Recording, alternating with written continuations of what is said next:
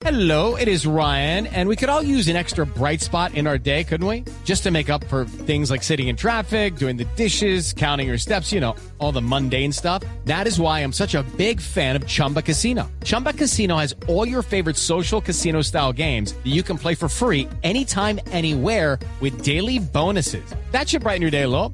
Actually, a lot. So sign up now at chumbacasino.com. That's chumbacasino.com. No purchase necessary. BGW. Void were prohibited by law. See terms and conditions. 18 plus. Bueno, muy bien, pues vamos a hablar de cómo superar eso, ese dolor que produce ser echado de un trabajo donde de pronto se estaba contento, donde de pronto se sentía feliz. Pues bueno, hemos invitado a eh, Eduardo Navas, que es psicólogo social y que justamente nos va a ayudar a abordar el tema. Don Eduardo, muy buenos días. Buenos días, ¿cómo están? Bien, pues aquí... Eh, como- Contentos trabajando. Sí, eso sí, eso sí, contentos trabajando el día del trabajo, pero ¿cómo superar una tusa de esas? Porque eso es como una tusa del amor más o menos, pero en lo laboral.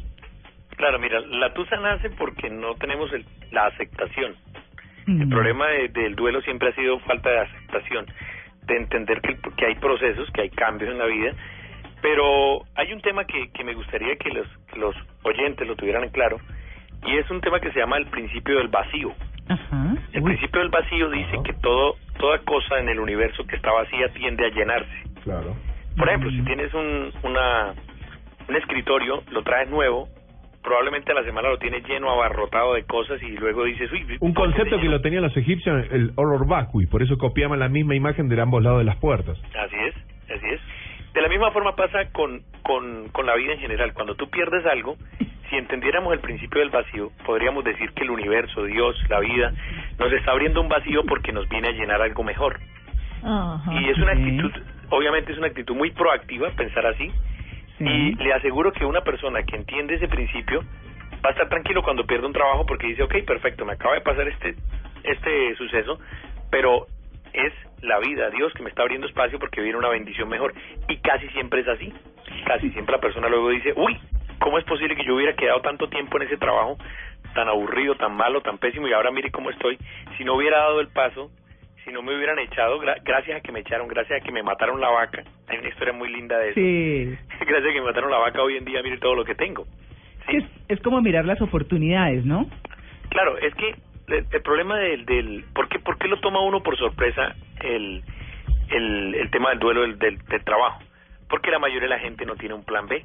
Está en la zona de confort. Eh, exactamente. Hmm. Y no tiene un plan B, no está preparado. Eh, nosotros sugerimos siempre, bueno, me gusta tu empleo, pero ¿cuál es tu plan B?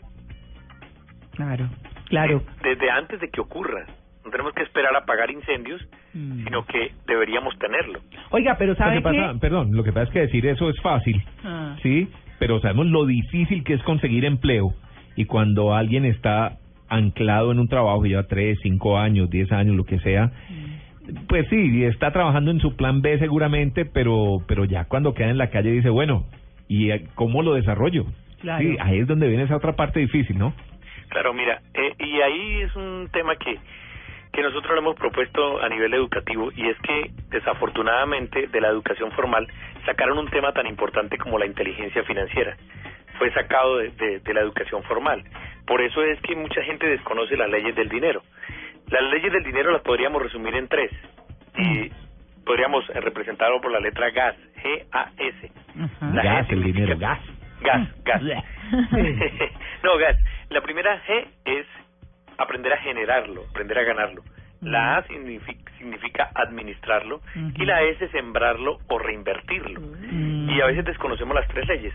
Cada persona que se encuentra mal económicamente es porque alguna de las tres o las tres las tiene de pronto detenidas o no las tiene controladas. Claro, pe- muchas veces, pero, pero eh, digamos, eh, muchas veces hay un plan B, pero el plan A, que es el principal o el que más llenaba en su momento, por ejemplo, lo, digamos, lo cuento como una cosa personal, sucedió. Chao, yo con mi plan B de una cadena radial y uno dice, pero ¿cómo? ¿Qué pasó? ¿Cierto? Y queda uno con la tusa si tenga plan B y viva del plan B.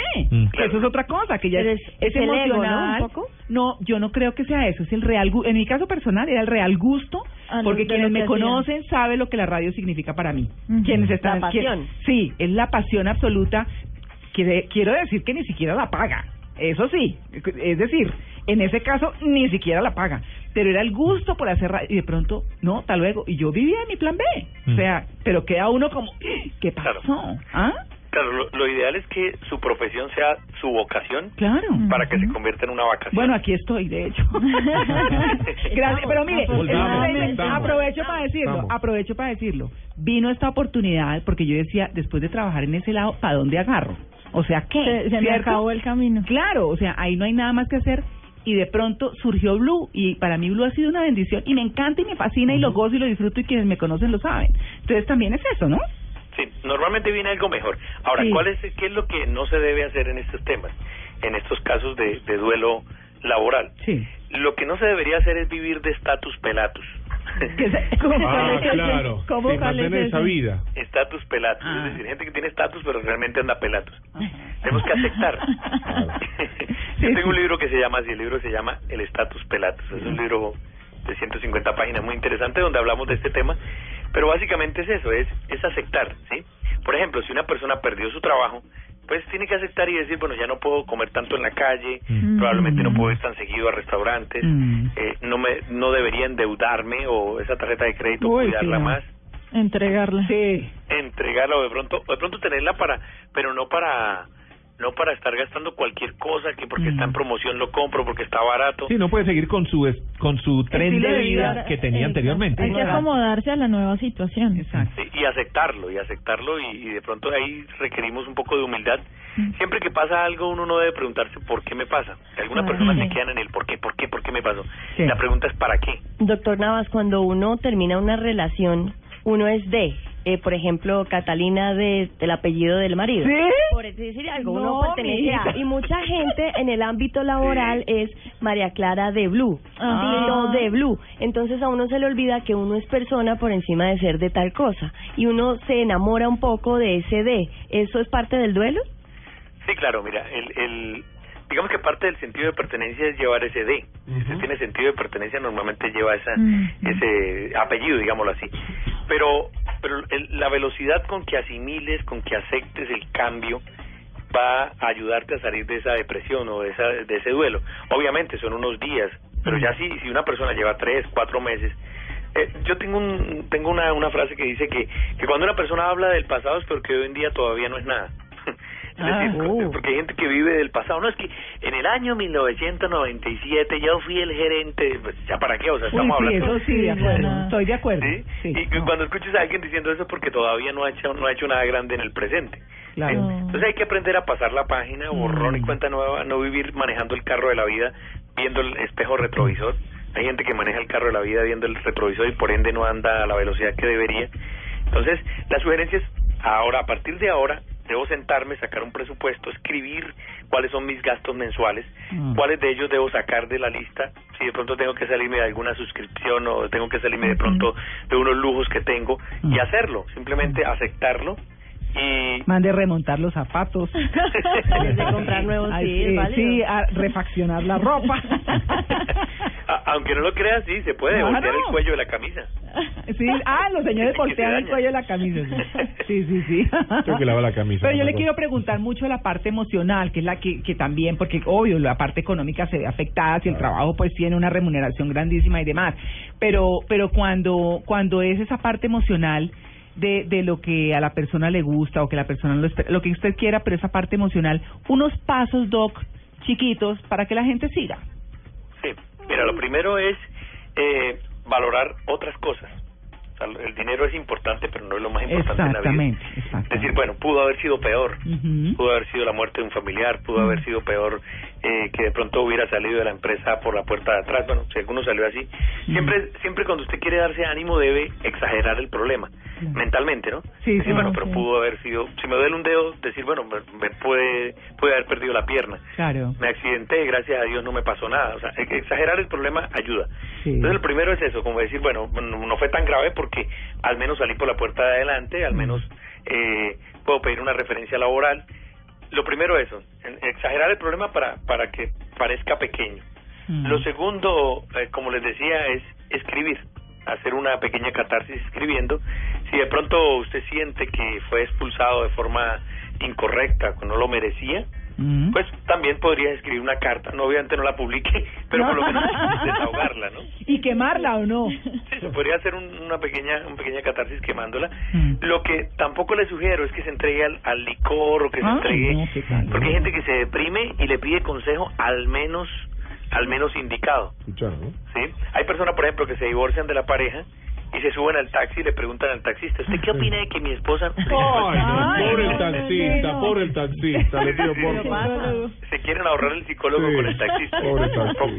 Sí. No, sí, hay gente Pero aquí no. es lo mismo, si yo le pido consejo a alguien que está peor económicamente de lo que yo estoy, pues el consejo probablemente no va a ser muy positivo. Entonces sería como buscar ayuda entre sus amigos, entre su network, entre su red de amigos y pública. Ahí sí, por, por ejemplo, decir, bueno, eh, acabo de quedar sin trabajo, me gustaría que algún amigo me ayude a solucionar este tema. Alguien necesita esta, este perfil y créeme que eh, las redes sociales se pueden utilizar a favor en ese caso. O analizar en su network, en sus amigos conocidos, qué persona probablemente le pueda sugerir, ayudar de algún tema. Pero hay que preguntarle a las personas indicadas. Claro, hay sinergias entre personas que no tienen trabajo y que son especializados en diferentes áreas de una misma industria o de una misma rama o de lo que sea y pueden hacer muchas cosas. Así que, pues, opciones todas, hay es que buscarlas, ¿cierto? María Clara, y también es importante el apoyo de la familia, o sea, que Sí. no vengan a recriminar eh, por qué se quedó usted sin trabajo, sino que al contrario sean un apoyo para incentivarlo a que consigan algo mejor. Sí, o que es independencia, en alguna cosa. Sí, pero Bueno, una persona, una sí. persona que tiene conocimientos de inteligencia financiera, normalmente cuando le sucede esto se pone feliz. en lugar de ponerse triste, dice, wow, qué bien, ahora sí puedo hacer lo que iba a hacer. Hace poco una persona me decía eso, decía, me quedé sin trabajo, Dardo, estoy triste y lloraba. Y yo le dije, qué buena noticia, lo echaron, qué buena. Y me decía, pero ¿por qué qué buena? Porque a partir de ahora usted va a poder escoger qué quiere hacer en su vida. Puede escoger hasta dónde quiere trabajar. Ahora ya Sí. es libre para que piense de otra forma. Y de verdad que esa persona le ayudó y dijo, oye, me sirve, de verdad, esa, esa percepción.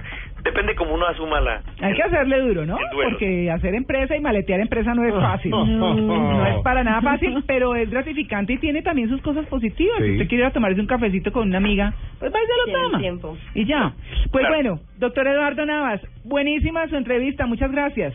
A ustedes un placer y ya saben que cuenta conmigo para este tipo de temas y ánimo a todos aquellas personas que hoy primero de mayo dicen, ay, aunque sea tuviera algo, algún Mm. trabajo o algo así, realmente es cambiar un poquito la, la percepción del mundo y empezar a analizar que hay oportunidades, que hay opciones que probablemente las tiene frente a su casa y todavía no las ha visto. Pero ahora, a partir de ahora que está libre, las va a Mm. empezar a analizar.